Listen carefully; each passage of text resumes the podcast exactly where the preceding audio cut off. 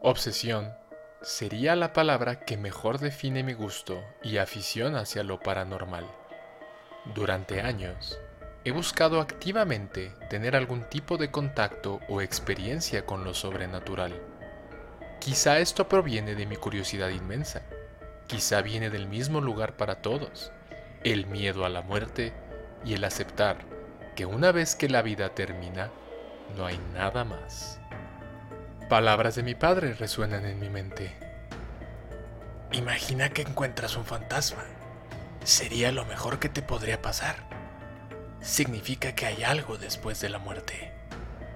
En el presente, sigo en mi cruzada para tratar de encontrar algo que pueda responder, para mí, este misterio.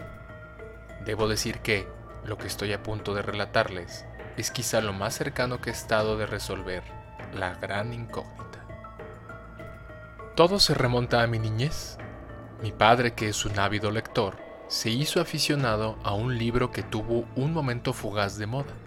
El libro, Beyond the Quantum, o Más allá de la teoría cuántica, de Michael Talbot, explora los fenómenos paranormales desde una perspectiva científica y tratando de encontrar paralelismos y explicaciones fundamentadas en la física y particularmente la teoría cuántica.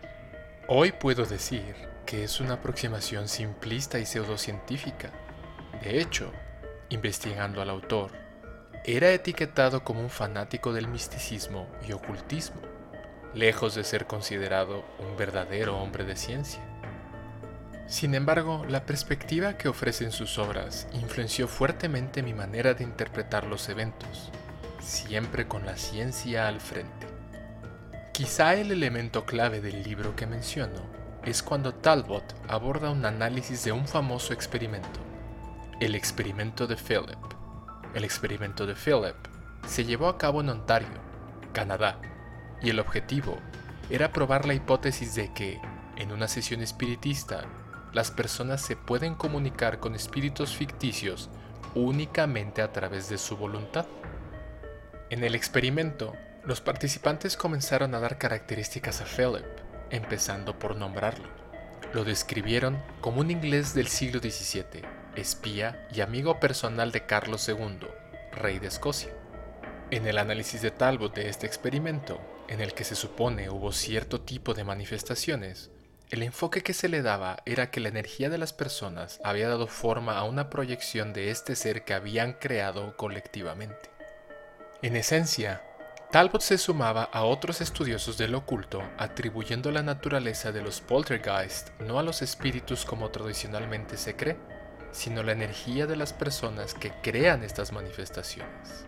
En cierto modo, habría la posibilidad de creer que cualquier persona podría crear, voluntaria o involuntariamente, un poltergeist. Fascinante, ¿no? Estas ideas, discutidas en mi casa hasta en la sopa, por así decirlo, influyeron masivamente en mí. Agreguen un último ingrediente.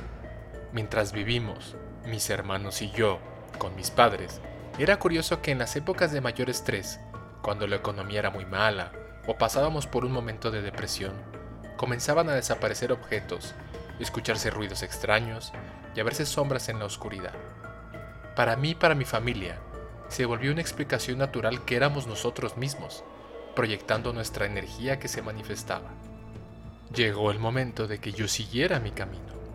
Conocí al amor de mi vida y decidimos construir un futuro juntos. Encontramos un lugar para vivir y al cual llamar hogar, y comenzó una etapa de plenitud y felicidad. Durante las primeras semanas de vivir juntos, debí haber comentado esto mismo que les relato una docena de veces con ella, tratando de transmitirle mi afición por este tipo de temas, es decir, compartir mi obsesión. Como sucede en cualquier casa, de pronto se llegaba a caer algún objeto o a escuchar algún ruido. Por supuesto que no todo es paranormal, pero en mi fantasía comencé a bromear con la idea de decir, fue el poltergeist. Si un objeto se desaparecía o de pronto veíamos una sombra de la cual no podíamos decir de dónde provenía, ambos decíamos, fue el poltergeist. Comenzamos a darle más forma, particularmente cuando nos mudamos a otro departamento más amplio y cómodo para nosotros. Ahí ya con cierta familiaridad, empezamos por llamarle simplemente Paul. Cualquier cosa difícil de explicar que nos sucedía, la atribuíamos a Paul. Paul, ya pórtate bien. Hola Paul, ya llegamos. Eran frases que se volvieron comunes. La realidad es que a raíz de que le asignamos una identidad, la frecuencia de eventos extraños comenzó a aumentar significativamente. Portazos, objetos que desaparecían y aparecían en lugares inverosímiles, así como voces que sonaban como la mía o la de mi esposa llamándonos, para que al momento de que uno de los dos se asomaba no hubiese nadie. Más que asustarme, esto me ha llenado de satisfacción. Es también relevante mencionar que en la medida que hemos puesto menos atención a Paul, su actividad parece disminuir.